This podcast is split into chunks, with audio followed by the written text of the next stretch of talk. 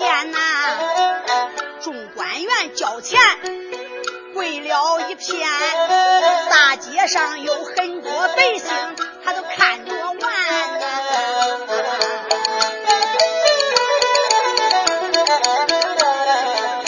姚礼武吩咐一声，这个不落叫。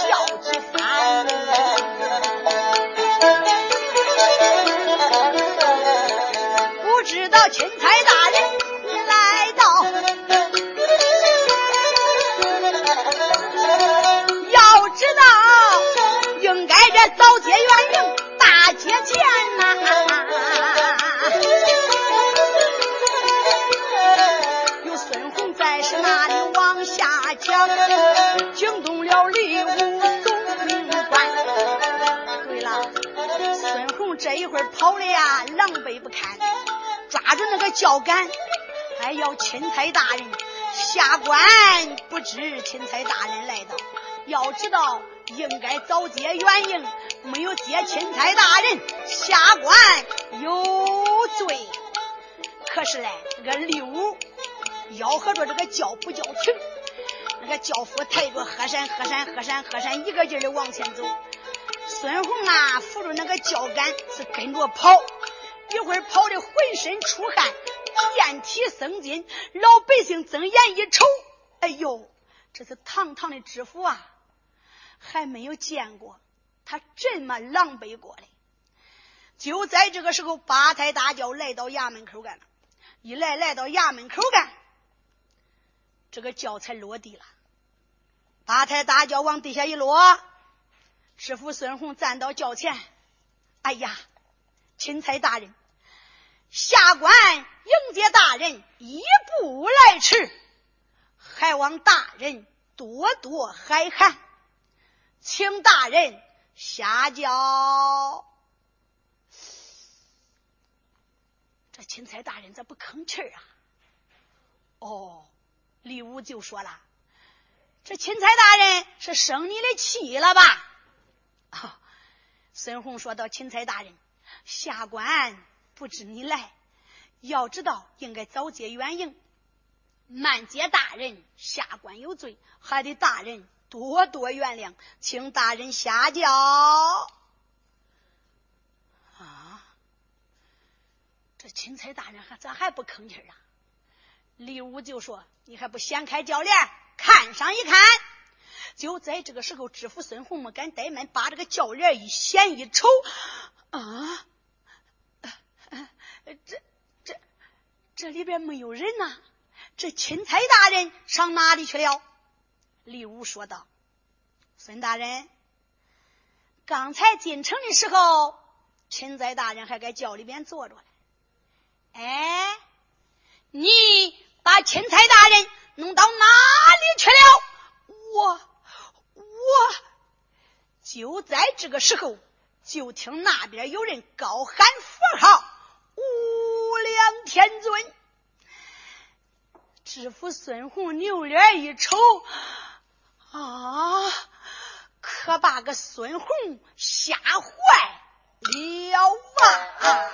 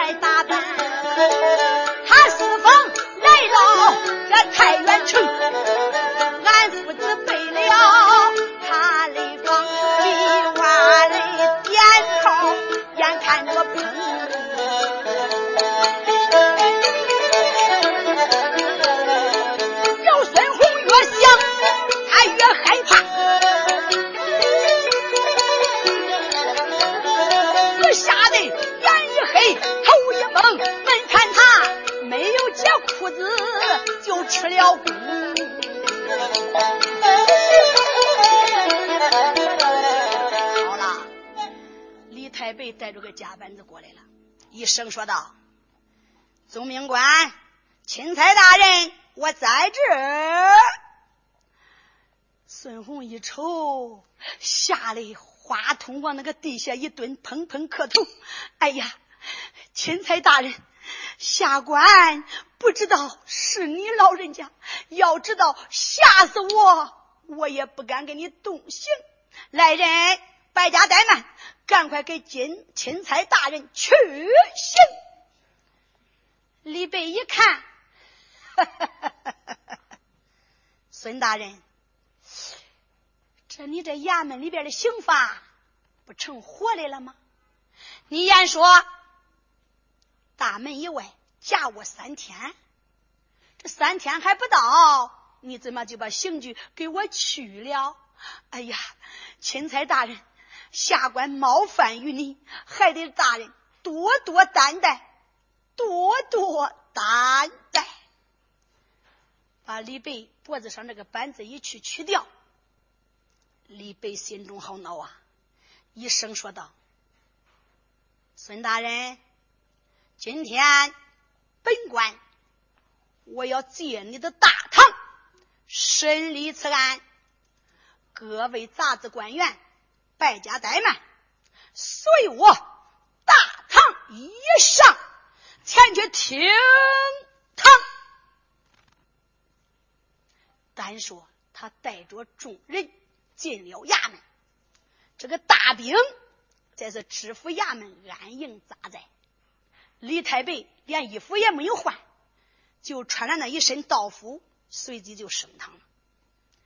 这一升堂不当要紧，单说三班牙皂呐喊护卫站立两旁。李太白惊堂木一摔，一声说道。知府孙红、孙官宝上堂，随即呀，就把孙官宝、孙红带到大堂以上。就在这个时候，他爷俩往那大堂上一跪，砰砰磕头，参见大人。李白一看，孙官宝成个独眼龙了，这一个眼用那白布蒙着，一瞅。脸面发青啊，咋了？因为他中了小英雄的暗器，现在毒气入内了，脸上都挂色了。别说这一场官司打，就是不打，今个他也活不成。孙官宝往大堂上一跪，砰砰磕头：“大人在上，小人有礼。”孙官宝。你依仗恁爹爹的权势，横行霸道，胡作非为，强霸民女，操奸人命，你可知罪？小人知罪，小人知罪。赶快给我招来！孙官宝这一会儿哪还敢狡辩呢？就赶紧把这个口供给招了。口供一招。那红北四爷就给他记下来了，随即叫孙官宝签字画押。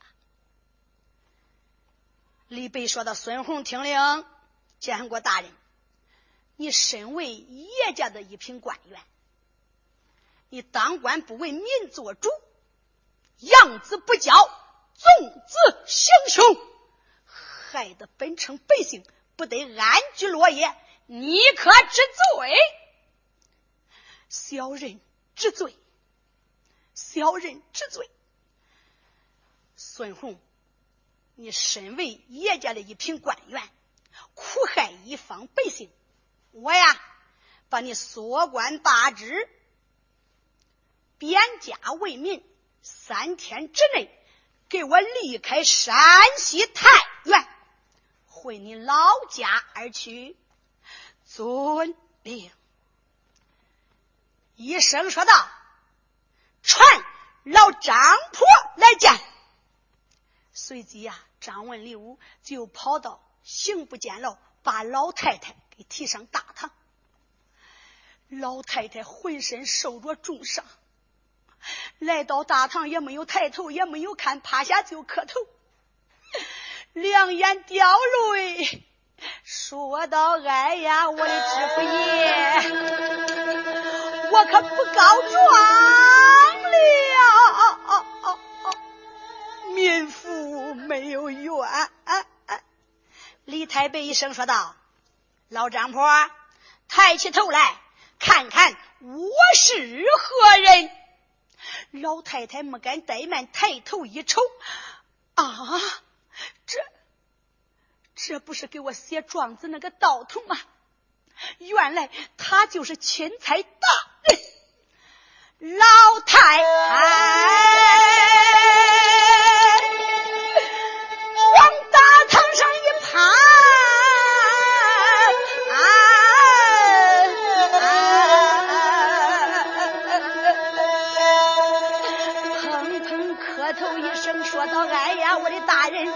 民妇有冤，你你你要为我伸冤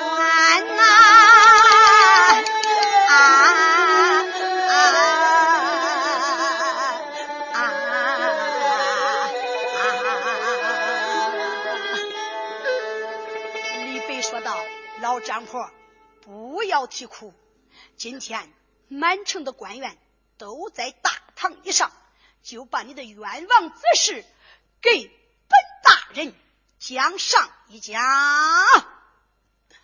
老太太两眼掉泪，一声叫道：“哎呀，我的大人，不提起俺的冤枉之事，倒管罢了，自然相问，真叫我一言难尽。”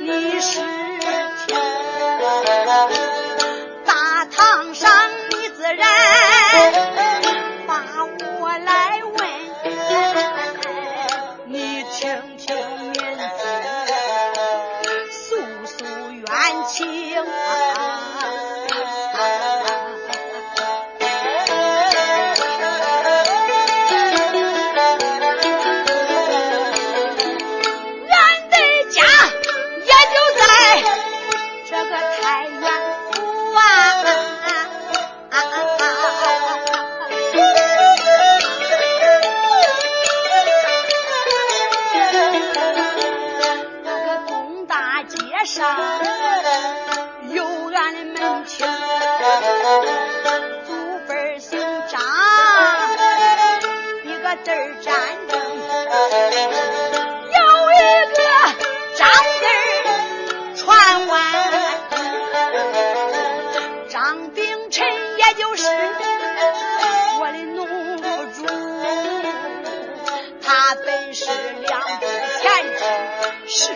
人生。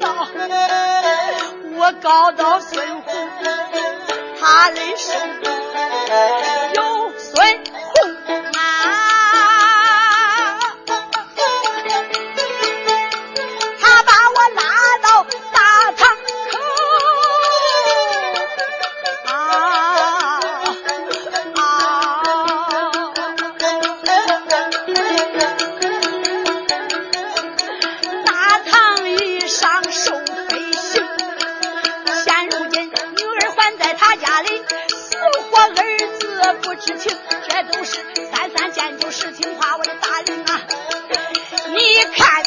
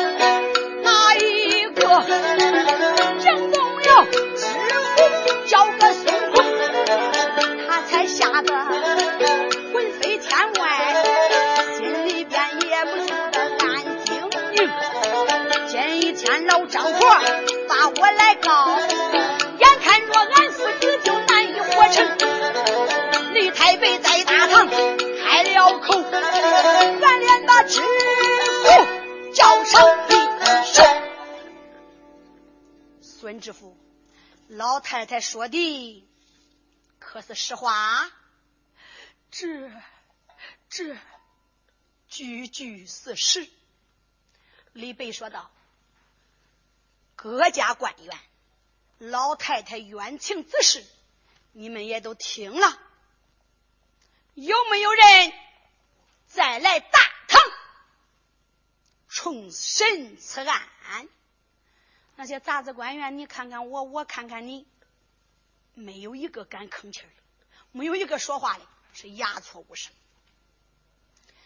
就在这个时候，就听见外边有人来报：“禀大人，外边有一位民女前来喊冤告状。”哦，李白说道：“不要惊吓于他，带女子上堂。”随即呀，从这个衙门外边带过来一位小姑娘，这个小姑娘是披头散发。来到大堂一上，睁眼一瞅，啊！哎呀，母亲！老太太睁眼一看，啊，女儿，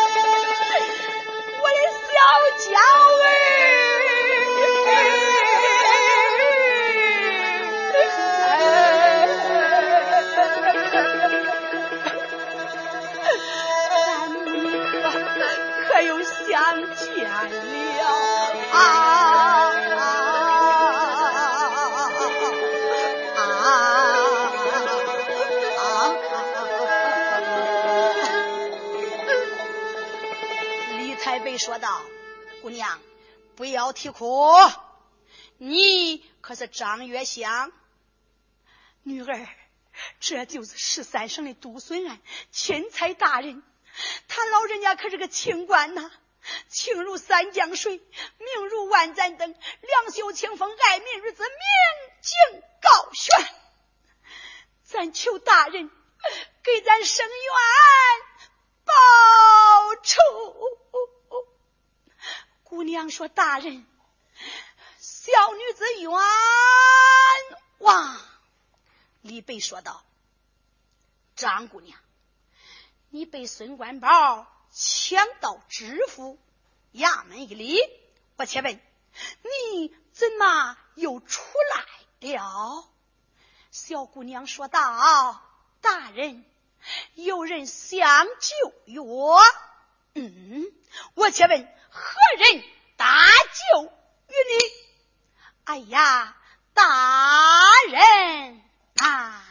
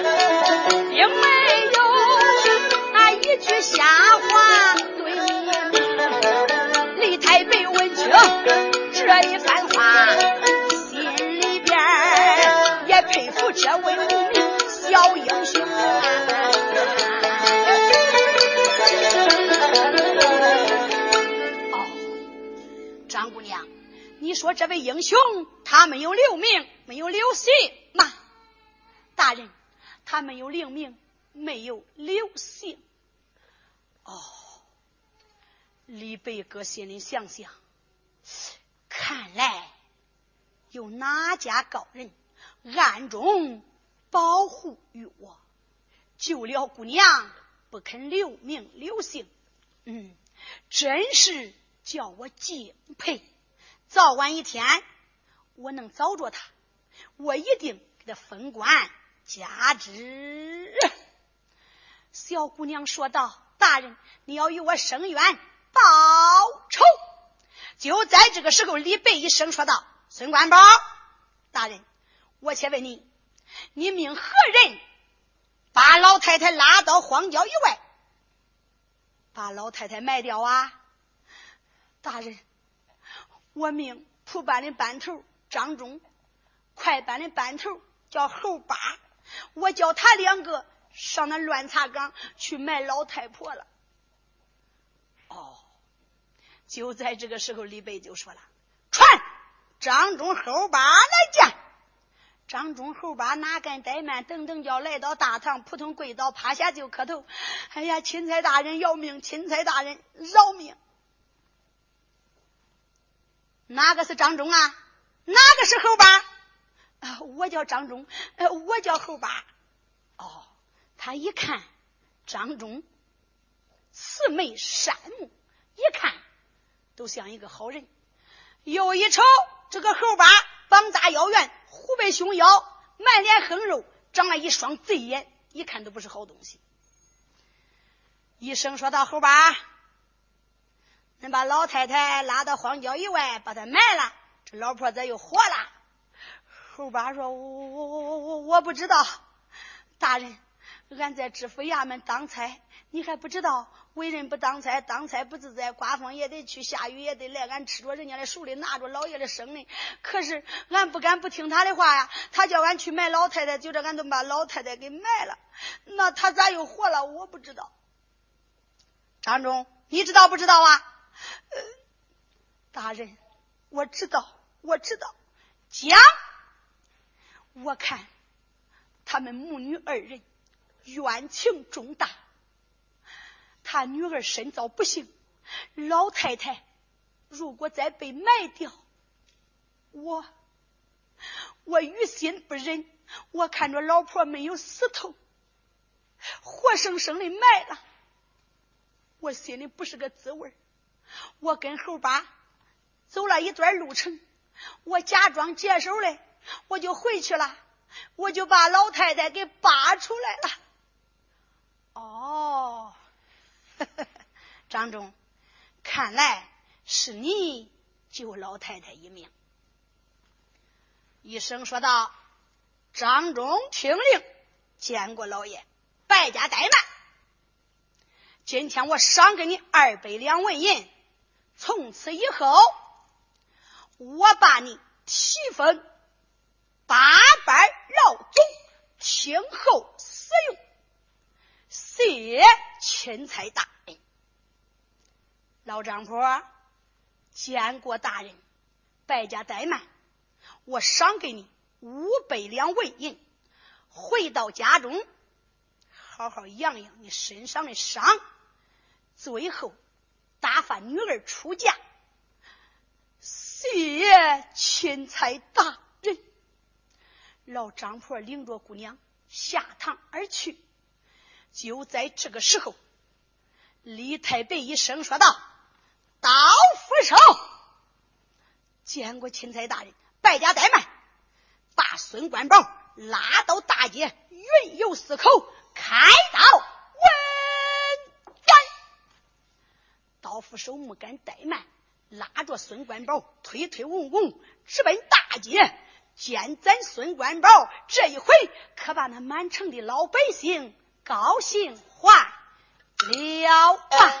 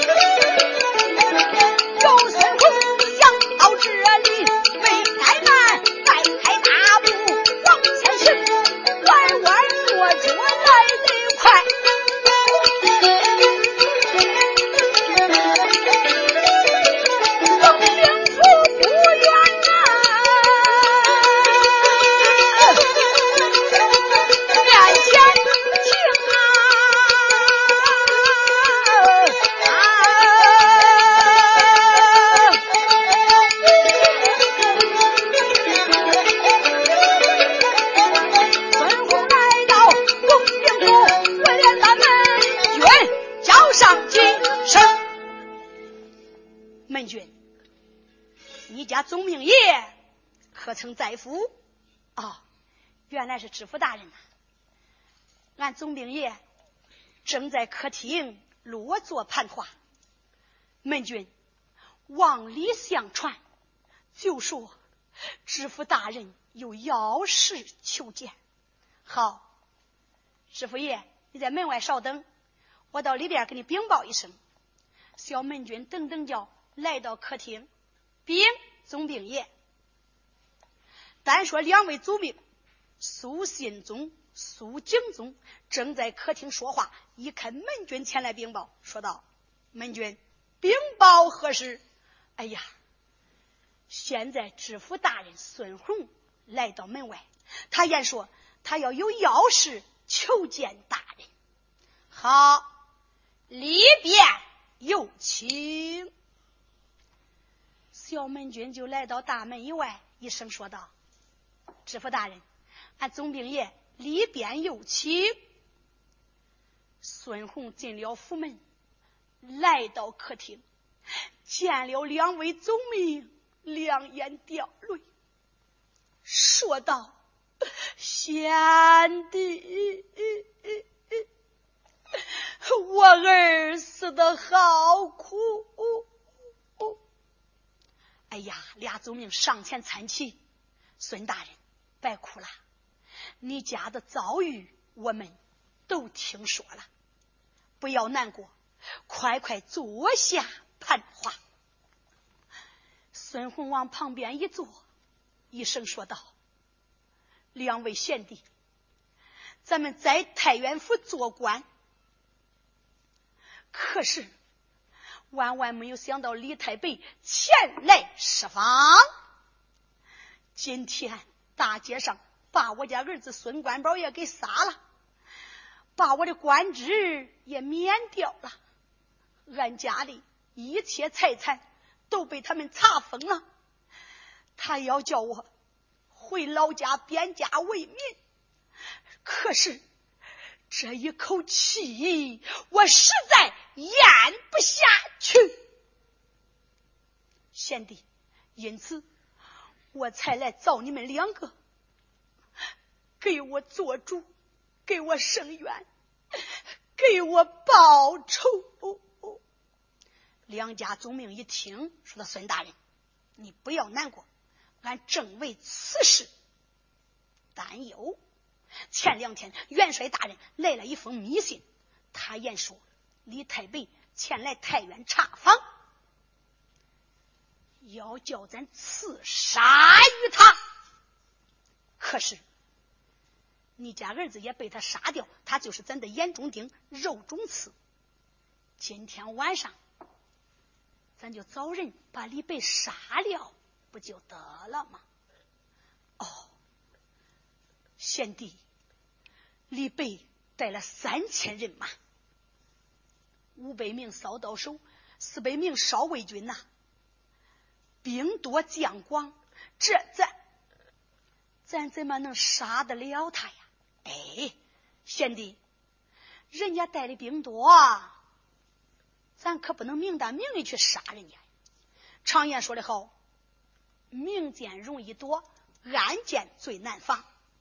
咱要杀他呀，都得偷着杀。贤弟，有高级良母，我且问你，派谁去刺杀李太白？哈哈哈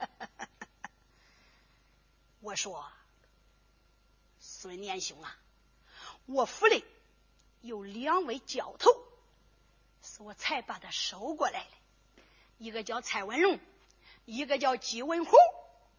他们两个兵法武艺高强，虽然说李白手下的那两位总兵马上马下，拿枪弄棍。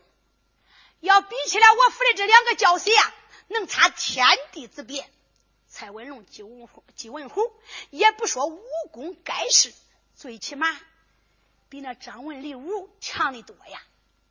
就凭他俩这一番本事，一定能把李白给杀掉。孙红说：“太好了。”苏信宗就说：“你们在此说话。”我先到练鼓楼，把蔡文龙、姬文虎给叫过来，咱们商量商量如何去刺杀李北。苏景宗就说好。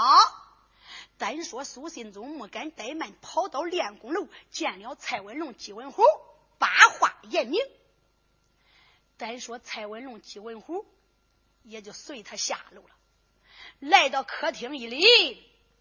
就在这个时候，知府孙红睁眼一看，啊，这两员小将真正的威风啊！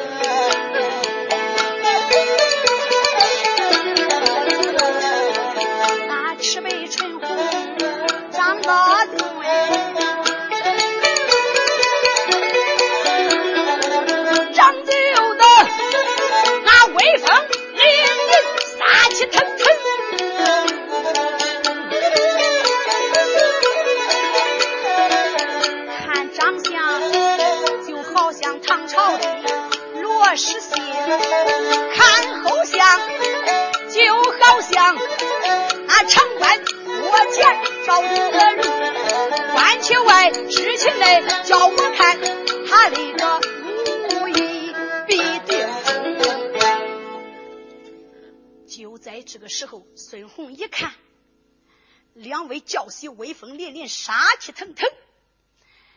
你看张文、李武跟着李白保驾，就在这个时候，蔡文龙、姬文虎一声了：“见过总命爷，败家怠慢。今天我命你们两个暗杀李。”